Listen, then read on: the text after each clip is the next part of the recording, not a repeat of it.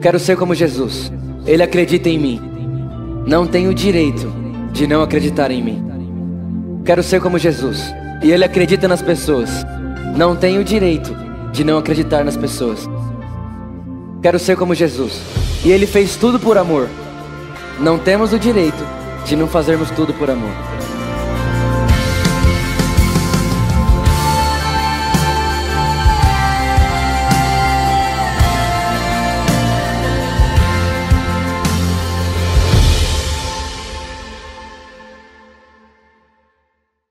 Atos 9, 3. Vou ler, tá bom? Quando se aproximava de Damasco, de repente uma luz do céu brilhou ao seu redor. Aqui a Bíblia está falando de Saulo, gente. Verso 4. Ele caiu no chão e ouviu uma voz dizer: Saulo, Saulo, por que você me persegue? Quem és tu, Senhor? perguntou Saulo. E a voz respondeu: Sou Jesus, a quem você persegue. Agora levante-se e entre na cidade, onde lhe dirão o que, o que fazer. Verso 7. Os homens que estavam com Saulo ficaram calados de espanto, pois ouviam uma voz, mas não viam ninguém.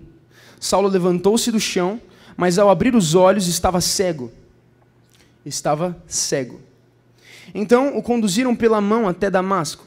Lá ele permaneceu cego por três dias. E não comeu nem bebeu coisa alguma. Verso 10. Havia em Damasco um discípulo chamado Ananias. O Senhor o chamou numa visão. Ananias? Sim, Senhor, respondeu ele. O Senhor disse: Vá à rua direita, à casa de Judas. Ao chegar, pergunte por um homem de Tarso chamado Saulo. Ele está orando nesse momento. Mostrei-lhe numa visão um homem chamado Ananias, chegando e impondo as mãos sobre ele para que voltasse a enxergar. Verso 13. Ananias, porém, respondeu: Senhor, ouvi muita gente falar das coisas horríveis que esse homem vem fazendo ao seu povo santo em Jerusalém. E ele, e ele tem autorização dos principais sacerdotes para prender todos que invocam o teu nome. Verso 15. O Senhor, no entanto, disse: Vá, pois Saulo é o instrumento que escolhi para levar minha mensagem aos gentios e aos reis, bem como ao povo de Israel. E, e eu mostrarei a ele quando, quanto deve sofrer por meu nome? Ananias foi e encontrou Saulo. Ao impor as mãos sobre ele, disse: Irmão Saulo, o Senhor Jesus, que lhe apareceu no caminho para cá, me enviou para que você voltasse a enxergar e fique cheio do Espírito Santo. Verso 18: No mesmo instante, algo semelhante a escamas caiu dos olhos de Saulo e sua visão foi restaurada. Então ele se levantou, foi batizado e depois de comer. É, recuperou as forças. Amém. Gente, hoje nós queremos falar algo com vocês sobre visão, sobre ótica, sobre ponto de vista. Quase quebrei o pé aqui. Sobre ponto de vista, sobre maneira de ver, é, por onde enxergar, como olhar para o mundo, como olhar para Deus, como olhar para a minha vida, como olhar para mim e como olhar para onde, eu, onde eu quero ir. Como olhar para o meu destino. Qual é o ponto de vista do reino dos céus? Certo? É, eu me lembro quando eu tinha em torno de 15 anos, eu não usava óculos ainda, mas minha visão começou a ficar embaçada. Eu lembro que eu estava na escola um dia e eu estava tentando ler o que, o, que, o que a professora estava escrevendo na lousa e tudo mais, e eu vi que eu não estava conseguindo enxergar direito. Então, eu, eu, eu lembro até o, o, o, que eu fazia. Eu fazia assim, ó, para conseguir enxergar. Não sei porquê, mas isso aqui ajuda. Enfim, só um detalhe. É, eu ficava me esforçando, assim, ó, para enxergar o que estava escrito ali na lousa, sabe? E aí eu falei, pô, tem alguma coisa de errado, alguma coisa mudou na minha visão, eu preciso de ajuda, né?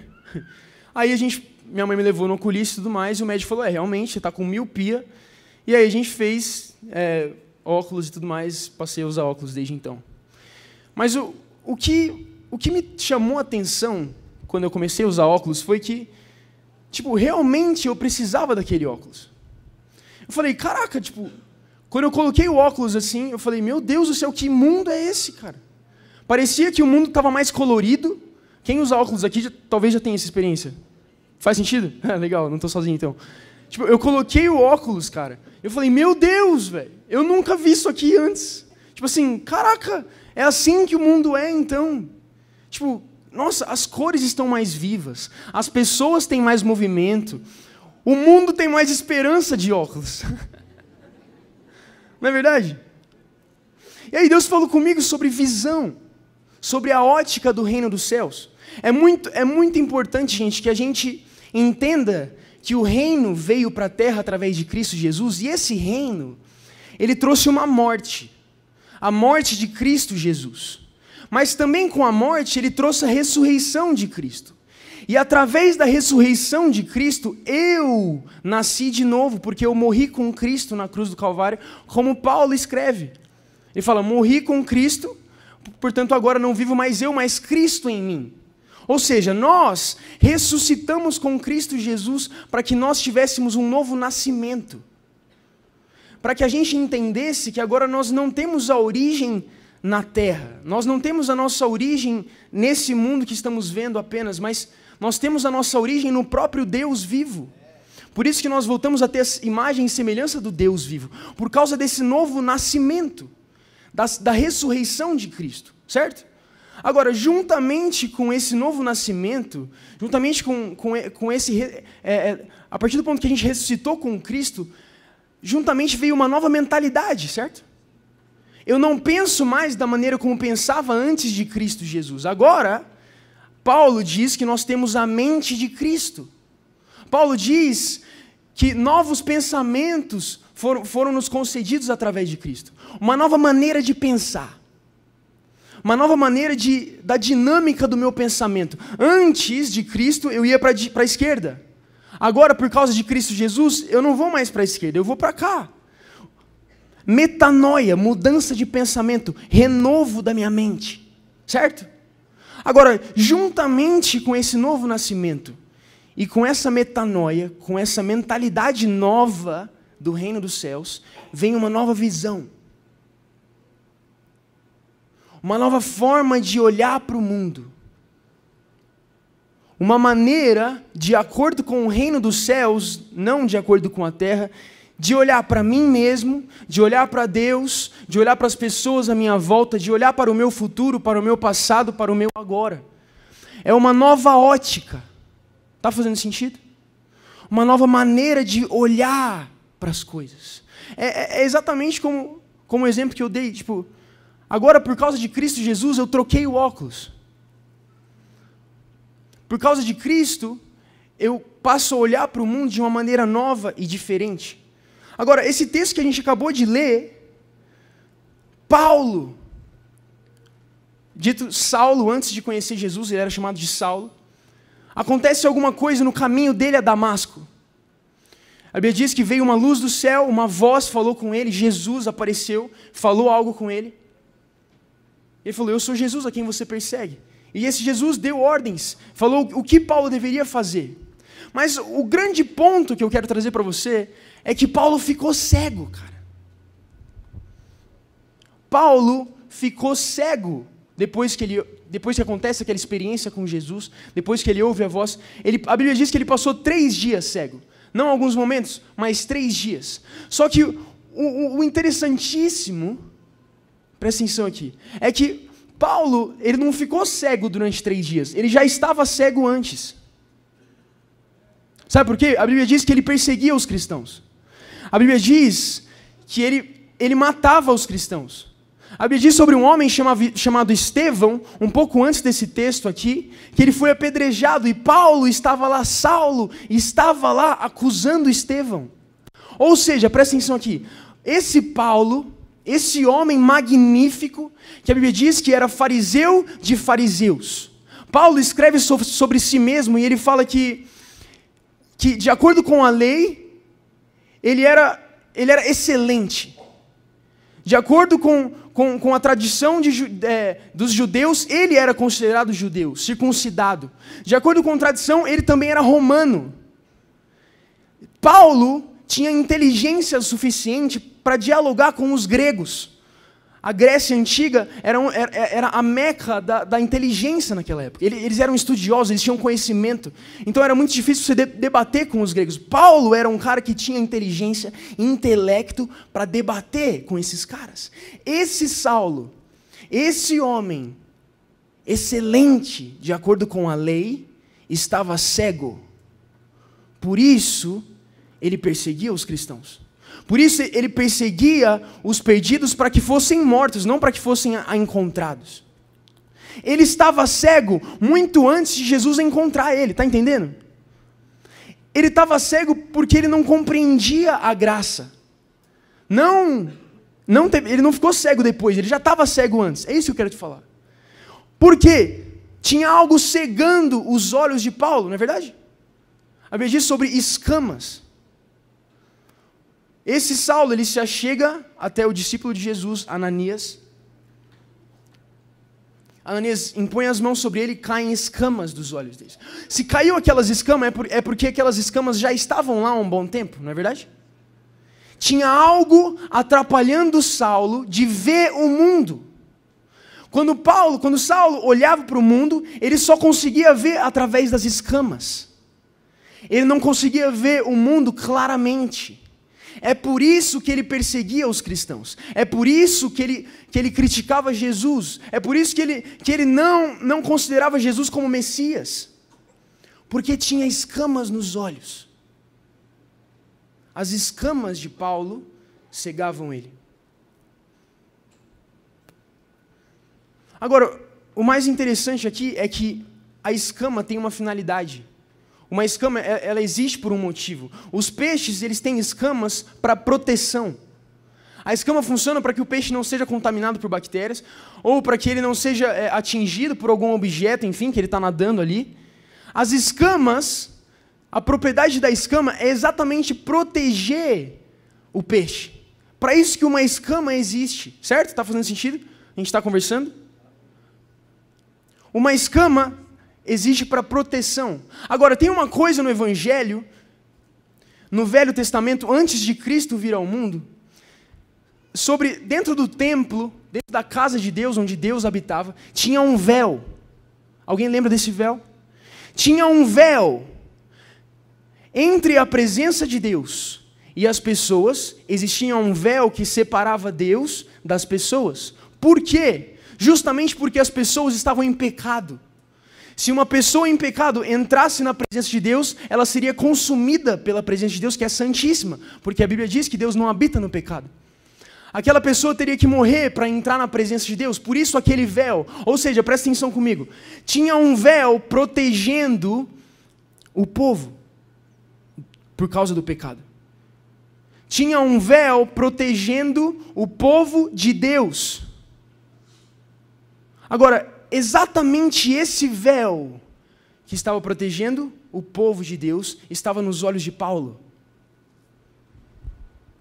Proteção. Tinha um véu nos olhos de Paulo. Tinha alguma coisa que precisava de proteção. Tinha alguma coisa que precisava se justificar para com Deus. Deus, é, Paulo, Saulo olhava para o mundo conforme aquele véu. E aquele véu simboliza a lei, meritocracia. Agora, ainda mais do que isso, as escamas de Paulo, sabe o que é aquilo lá? Justiça própria. A lei se baseia no fazer para ser. Para que eu adentrasse na presença de Deus, eu precisaria ser perfeito de acordo com a lei. Por isso que Jesus foi é, adentrou na presença de Deus, porque ele foi perfeito. Então, os olhos de Paulo, de Saulo, ele olhava para as pessoas, mas por causa do véu, ele via, ele via homens imperfeitos e falava: eles têm que morrer por causa das escamas nos meus olhos, por causa da lei nos meus olhos. Paulo, Saulo, eu estou falando Paulo toda hora. Saulo por causa da lei, da meritocracia, ele olhava para o mundo e via algo imperfeito e falava: eles têm que ser perseguidos, eles são merecedores da morte. É por isso que Paulo perseguia os cristãos, por causa da lei que estava nos olhos de Paulo. Ou seja, presta atenção, os olhos de Paulo estavam corrompidos por causa, não corrompidos, mas ele estava contaminado com a meritocracia. Ele estava contaminado com a lei. Ele estava contaminado com o véu. Por isso, ele se via excelente, de acordo com a lei, mas o mundo é totalmente imperfeito. Por isso, ele, excelente, persegue o mundo, persegue os cristãos, persegue as pessoas, certo? Agora, a boa notícia é que esse Saulo, esse homem com escama nos olhos, ele encontra um homem. Ele encontra um homem que antigamente era um carpinteiro, mas agora ele está ressurreto. Ele encontra um homem que antes era apenas um, apenas um homem de carne e osso, mas que agora está glorificado por causa da presença de Deus. E esse homem, ele deixa Paulo cego, cara. Ele cega os olhos de Paulo e diz para onde ele tem que ir. Agora fala, fala para mim se tem algum sentido você cegar uma pessoa depois falar para ele ir para outro lugar. Não faz sentido nenhum. O mínimo que eu faço para falar, ó, oh, gente, por exemplo, alguém chega para mim e, e, pede direções para ir ao banheiro. Fala, ó, você vira aqui à esquerda e vai para lá, certo? Mas se a pessoa é cega, eu não vou conseguir fazer isso. Eu vou ter que conduzir ela até lá, certo? Ou seja, Jesus estava ensinando Paulo que não era de acordo com os olhos meritocráticos que ele ia viver, mas era de acordo com a voz. Certo? Não era de acordo com as circunstâncias, mas era de acordo com o que ele ouvia de Cristo Jesus. Por isso Jesus cegou Paulo. Está fazendo sentido? Porque, gente, nós, na mentalidade do reino, nós não vivemos pelo que vemos, nós vivemos pela fé. Nós não vivemos pelo que estamos vendo circunstancialmente ou meritocraticamente. Nós olhamos para o mundo de uma outra forma. Nós ouvimos para ver. Nós não vemos para ouvir. Primeiro eu ouço pela fé, depois eu vejo por causa da fé em Cristo Jesus. Certo? Estamos conversando? São boas novas? Nós não vivemos pelo que vemos, vivemos pela fé. Agora, a ótima notícia, gente, presta atenção nisso aqui, pelo amor de Deus. A Bíblia fala que, que Saulo ficou três noites de olhos, é, de olhos fechados, cego, certo? Agora, olha que bizarro. A Bíblia diz que Jesus passou três noites antes de voltar ao mundo é, ressurreto.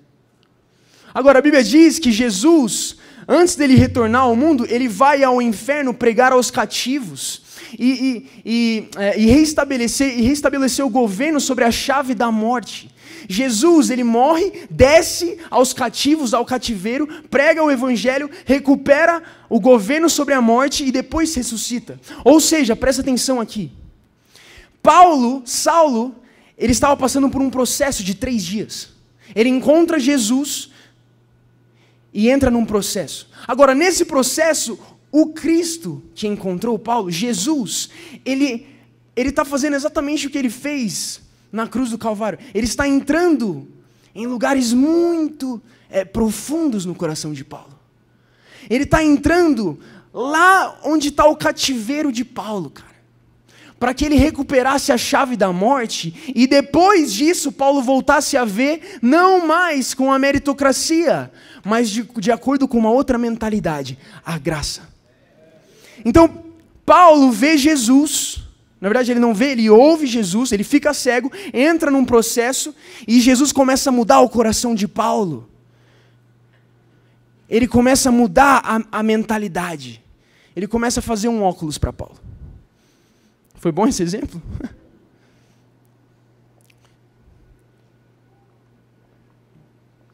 Agora, a ótima notícia, sabe qual que é? É que Jesus, quando ele morre, na, na, na cruz do Calvário, a Bíblia diz que o véu se rasgou de cima para baixo. Ou seja, Deus, que está em cima, rasgou o véu para que atingisse a humanidade que estava embaixo. Certo? Então, ou seja, Jesus, ele. Nossa, presta atenção nisso aqui, pelo amor de Deus. É... Aqui, aqui, ó. Jesus rasgou o véu na sua morte, para que na sua ressurreição arrancasse as escamas dos nossos olhos. Sabe por quê? Jesus rasga o véu, ele, ele, ele, ele completa a lei, rasga o véu, rasga a proteção que era necessária, que agora não é mais necessária por causa de Cristo. Depois ele ressuscita. Aí ele encontra Paulo para arrancar as escamas dos olhos dele. Ou seja, presta atenção aqui, velho. Jesus morreu na cruz do Calvário para que nós entrássemos num processo de, é, é, de metanoia, de forma que os, as nossas escamas fossem arrancadas na ressurreição de Cristo Jesus. E agora nós não vivemos mais de acordo com a morte que antes vivíamos, nós vivemos de acordo com a ressurreição de Jesus Cristo de Nazaré. Nós não vivemos mais de acordo com a, os olhos da meritocracia, com os olhos meritocráticos. Você fez, você recebe. Não, não, não. Nós vivemos agora de acordo com os olhos da graça. Você não fez, eu tenho de graça. Você quer? Você não fez, eu fiz por você. Você crê? Esses são os olhos de Cristo Jesus para a humanidade. Agora presta atenção aqui. Quando Saulo olhava para o mundo e via desgraça por causa da lei, agora Deus, Jesus, com os olhos da graça, ele olha para a desgraça e vê graça. Enquanto Saulo, por causa da lei, ele pega os pecados da humanidade e compara com a perfeição de Cristo, ele fala, eles não são perfeitos, eles têm que morrer. Jesus vê um solo que não é fértil e se envia como semente perfeita, para que eles fossem perfeitos. Ou seja, para onde eu quero te levar? Um ponto de vista diferente, gente. As boas novas do reino, de acordo com a mentalidade do evangelho, quando nós vemos, quando, quando a gente enxerga a morte, a gente tem duas opções ou falar, é, realmente está morto. Ou a gente enxergar que, calma aí, mas o que era morto agora tem vida, então seja vivo. o ponto de vista do reino, ele inverte as coisas. Ele inverte completamente a lógica humana. Onde, onde a lei, onde Saulo, onde os olhos meritocráticos vê ingratidão, vê desgraça, vê doença os olhos de Deus vê uma possibilidade de redenção. Os olhos de Deus, os olhos da graça, veem algo maravilhoso que pode se tornar, entendeu? Tudo, tudo depende do nosso ponto de vista, cara. Por exemplo, eu, eu posso chegar na minha família e, e, e buscar defeitos, e eu vou encontrar muitos, para começar comigo. Agora, ou eu posso olhar para esses defeitos e encontrar uma possibilidade, uma oportunidade para que a graça de Deus me atinja ainda mais, ou eu posso é, é, me culpar por esses defeitos, porque eu ainda não sou perfeito. Está fazendo sentido? Depende do ponto de vista, cara. Enquanto a gente tiver os olhos meritocráticos, a gente vai olhar para o mundo e só vai ver desgraça. Mas quando a gente tiver o, o nosso óculos trocado, a gente vai encontrar os defeitos e ver uma grande oportunidade do Evangelho. Aí eu vejo um faminto e eu dou de comer. Aí eu vejo um enfermo e eu dou de curar. Aí eu vejo um cara que ainda não é tão sábio, eu falo, Jesus é a sabedoria. Você quer sabedoria? Aí eu vejo um homem que, que não tem esperança na vida, você fala assim, eu tenho uma esperança, que não é minha, ela me foi dada de graça. Você quer também? É uma nova forma de olhar para o mundo, gente. Depende do ângulo, cara. Eu mesmo, quantas vezes eu, eu não fico buscando defeitos e eu encontro mil. E aí, eu, e aí, por causa desses defeitos, eu me culpo, ao invés de encontrar a solução que é Cristo Jesus. Sabe? Isso nos atrasa às vezes. Às vezes a gente se atrasa por causa de, desse olhar meritocrático. Fala, caraca, eu não sou perfeito ainda. Que, que droga, velho. Gente, calma aí. O evangelho é um processo. Você está nos três dias de cegueira para que você seja completamente livre das escamas. Calma. É o processo. Eu sempre falo do processo aqui e nunca vou parar. É o processo, gente. É uma caminhada. É o processo de redenção. O Evangelho, ele já aconteceu há dois mil anos atrás, em Cristo Jesus, e ainda antes. Mas ele também está acontecendo e ele também acontecerá. Certo? Eu fui salvo em Cristo Jesus na cruz do Calvário, mas estou sendo salvo e eu também serei. Esse é o processo, gente. O processo da santificação, da redenção, da, da troca do óculos. Certo? Isso te empolga? Amém. Então, dentro desse processo, nós começamos sim a enxergar o mundo de uma outra forma. Se você pegar o que aconteceu com Paulo, logo em seguida dessa experiência com Deus que ele teve, do, das escamas caírem, a Bíblia diz que ele foi batizado. A Bíblia diz que ele mudou completamente de rumo. A Bíblia diz que as escamas caíram e logo em seguida ele, ele se ajuntou com outros discípulos de outro, de outro lugar e começou a pregar o evangelho para os perdidos. Ou seja, o Saulo, que com a meritocracia nos olhos matava os perdidos, agora está pregando para os perdidos para que eles sejam encontrados. Percebeu? Assim, é o mesmo cara. É o mesmo Saulo, é o mesmo Paulo, mas o que mudou foi a ótica, a forma de ver. Agora, o que é muito importante, gente, é que além de ver, além de olhar para o mundo de uma outra forma, além de olhar para o meu 2019, por exemplo, de uma outra forma, ou além de, de olhar para mim de uma outra forma, para minha família de uma outra forma, eu também tenho que caminhar até lá. Certo? Vou dar um exemplo. Pedro. A Bíblia diz, no momento que os discípulos estão no barco, aí eles veem um fantasma. Vocês lembram disso? Os discípulos veem um fantasma. Todos viram aquele fantasma, certo? Todo, a Bíblia diz que todo mundo ali ficou espantado, falou: Meu Deus, tem um fantasma. Aí, aí Jesus fala assim: Não, calma, gente, sou eu. Aí Pedro, com a sua ousadia, ele fala assim: Jesus, se é realmente você, me fala para ir até aí, andando sobre as águas, e eu vou. Aí Jesus fala: Tá bom, vem. Presta atenção. Depois disso, Pedro andou sobre as águas e viveu o impossível para que, que, é, que chegasse até Jesus, certo? Presta atenção nisso aqui. Todos viram. Todos os discípulos tiveram a ótica, a ótica trocada. Todos os discípulos viram Jesus, mas só Pedro foi até lá. Só Pedro teve uma história para contar, cara. Só Pedro caminhou depois de ver. Os discípulos pararam na visão.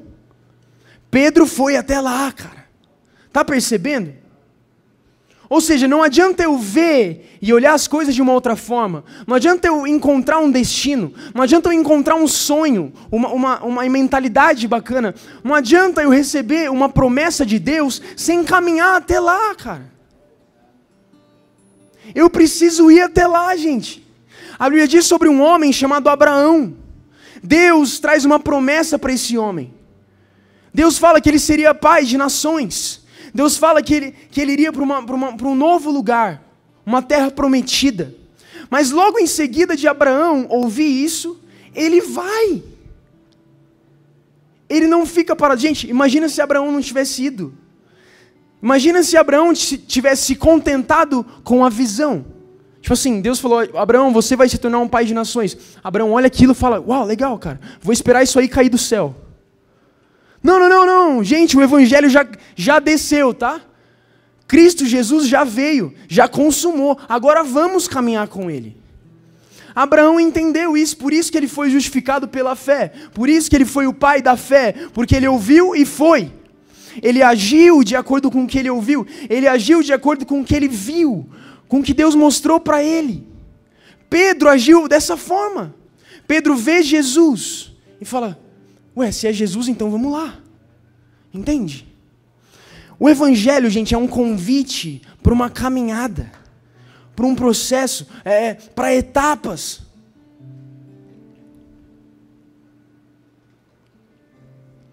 Agora, sabe qual que é uma ótima notícia? É que, por exemplo, Pedro, a Bíblia diz que, é, em Apocalipse, a, a voz de Deus é como o som de muitas águas. A gente já falou isso aqui algumas vezes. Então, quando Pedro estava caminhando sobre o mar, na verdade ele estava caminhando sobre a voz de Deus, que eram muitas águas. Agora, sabe o que, que sai na voz de Deus? Palavra, que é Cristo. Então Pedro estava caminhando em Cristo Jesus, até Cristo, certo? Ou seja, gente, presta atenção aqui. Tem um momento, tem um momento, que um homem chamado João Batista, ele tinha alguns discípulos, e esses discípulos eles já chegam até Jesus e falam assim: Jesus, onde você está hospedado? Aí Jesus fala assim: Vem e vê. Jesus fala assim: Vinde e vede. Ou seja, gente, o evangelho, ele é um convite de Jesus para vir e não para ir embora. Ou seja, sabe qual que é a ótima notícia? É que Deus te mostra uma promessa, Deus te mostra uma visão, Deus te dá uma nova ótica e não fala assim, agora Pedro que você viu, vai até lá. Não, não. Pedro, vamos até lá juntos. Vem e vê. Vem e vê. Não é vê e vai, é vem e vê. Gente, Jesus está conosco, tá bom? Cristo Jesus, ele não vai nos abandonar. Porque isso vai contra quem ele é. E Jesus nunca negará a si mesmo. Ele ama os seus.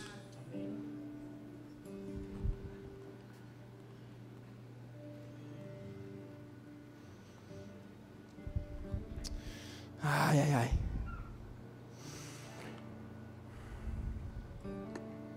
Agora, então, gente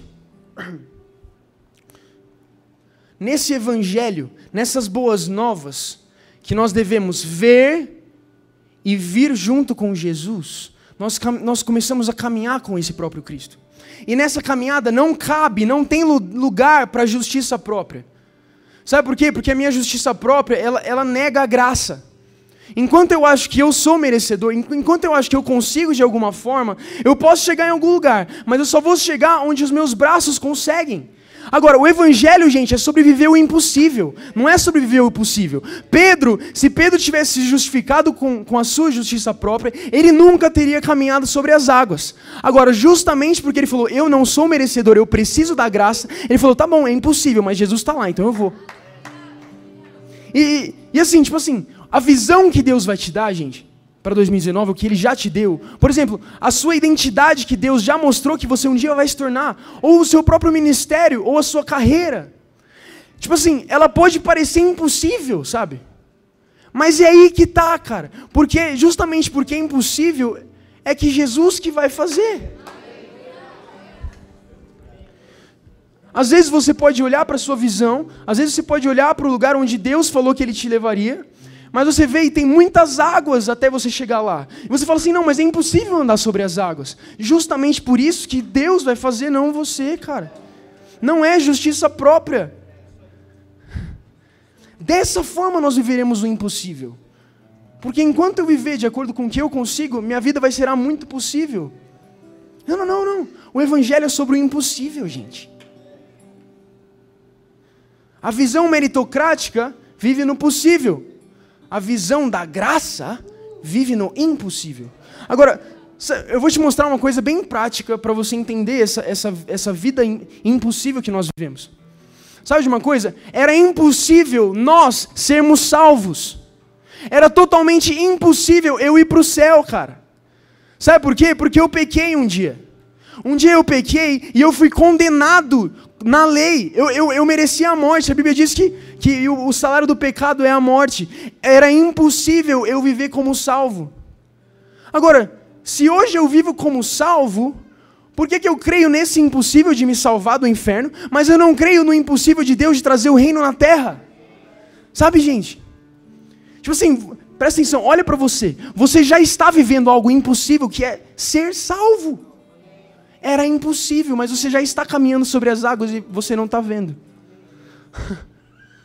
Nós já estamos caminhando sobre as águas, gente. Nós já estamos vivendo no impossível. Agora, nesse ano seguinte, nesse ano de 2019, o que nós temos total ciência aqui é que não é o ano que tem algo para me oferecer, sou eu que tenho algo para dar para o meu ano. Tipo assim, não é o ano que é uma bênção, eu sou a bênção para o ano. Eu tenho algo a oferecer para o ano de 2019. Eu tenho algo a oferecer para o mundo. Agora eu tenho o pão do céu em mim para dar para as pessoas. Agora eu sou próspero por causa de Cristo em mim. Então eu vou pegar o ano de 2019, que tem tudo para dar certo ou que tem tudo para dar errado, e vou fazer ele dar muito mais do que certo, porque a Bíblia diz que nós somos mais que vencedores. Certo? Só que ainda mais, gente, a nossa vida não é sobre o futuro. A nossa vida é sobre o agora.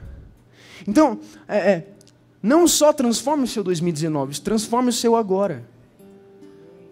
Porque o agora vai te levar para o amanhã. Não é o amanhã que vai te levar para depois, não, não. As, as, decisões que você toma hoje são as é, é, é, o lugar onde você vai estar amanhã, entendeu? O passo que você está hoje vai te direcionar para onde você vai estar amanhã. Então por que não começar hoje, cara? Não coloque a sua expectativa no ano de 2019. Coloque a sua expectativa no evangelho que aconteceu dois mil anos atrás.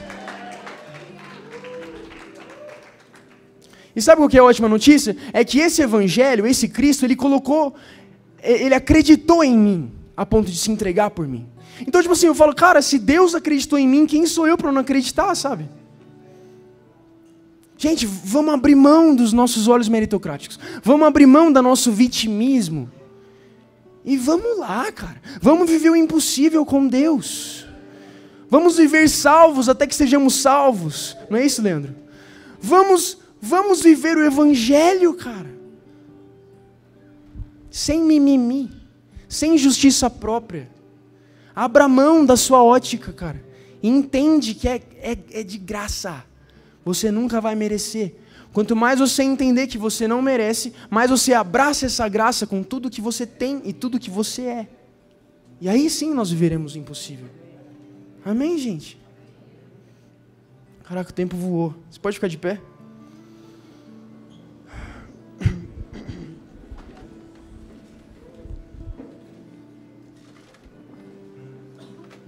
Tipo assim, eu acho muito, muito interessante, gente. Algumas pessoas já vieram me falar algumas coisas.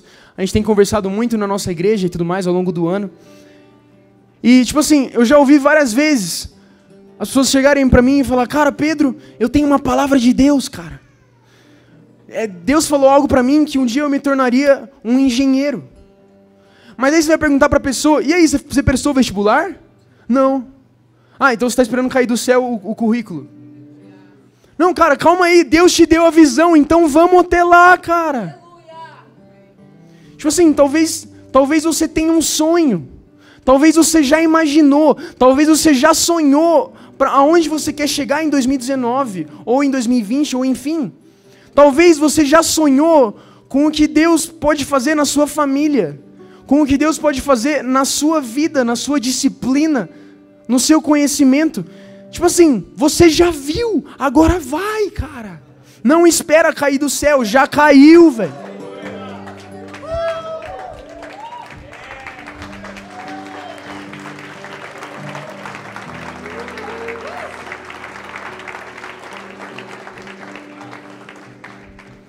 Já caiu do céu, gente. Na verdade, não caiu, mas já desceu. Quem caiu foi o Satanás. Já veio. Deus já mostrou, cara. Vamos viver pela fé, gente. Vamos ouvir para ver, cara. Vamos caminhar. Tem um homem que eu gosto muito, chamado Marcos Almeida. Ah, eu amo esse cara, ele é demais. Tem uma canção dele que fala assim: Esperar é caminhar. Esperar é caminhar, cara. Esperar é caminhar. Ou seja, a Bíblia diz em 1 Coríntios 13, Paulo fala que sobram três lacunas: a fé, a esperança e o amor. Contudo, o amor é, é, é o maior entre eles. Ou seja, a fé gera esperança. A fé me faz esperar.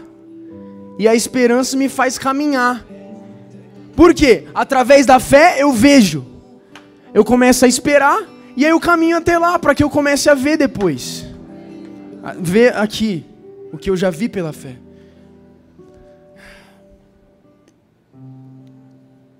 É interessante, cara, que às vezes a gente fica esperando algo acontecer.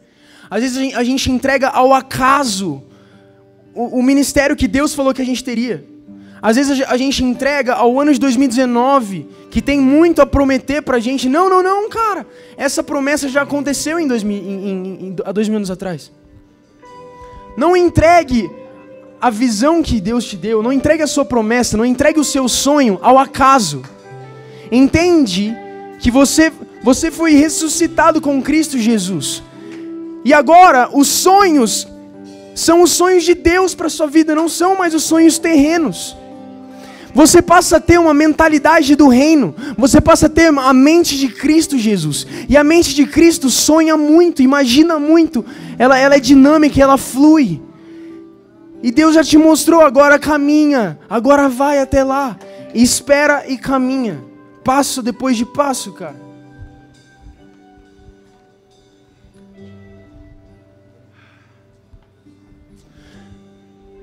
O que eu queria muito que a gente entendesse hoje é que nós não vivemos pelo que vemos, nós vivemos pelo que ouvimos. E o que eu ouço vai me mostrar um sonho, vai me mostrar um destino onde Deus quer me levar. Agora, não adianta eu ver sem ir até lá. E a ótima notícia é que Jesus diz: Vamos juntos. Vem comigo, cara. Vem comigo que eu vou te mostrar. É tipo assim: Ei, Jesus, aonde é que nós vamos? Jesus, para onde nós estamos indo? E Jesus, para onde a igreja por amor está indo no ano de 2019? Jesus, para onde a minha família está indo no ano de 2019? Jesus vai responder uma coisa assim, cara: Vem e vê. Vinde e vede. Você quer ver? Vamos lá, vamos chegar até lá junto, cara.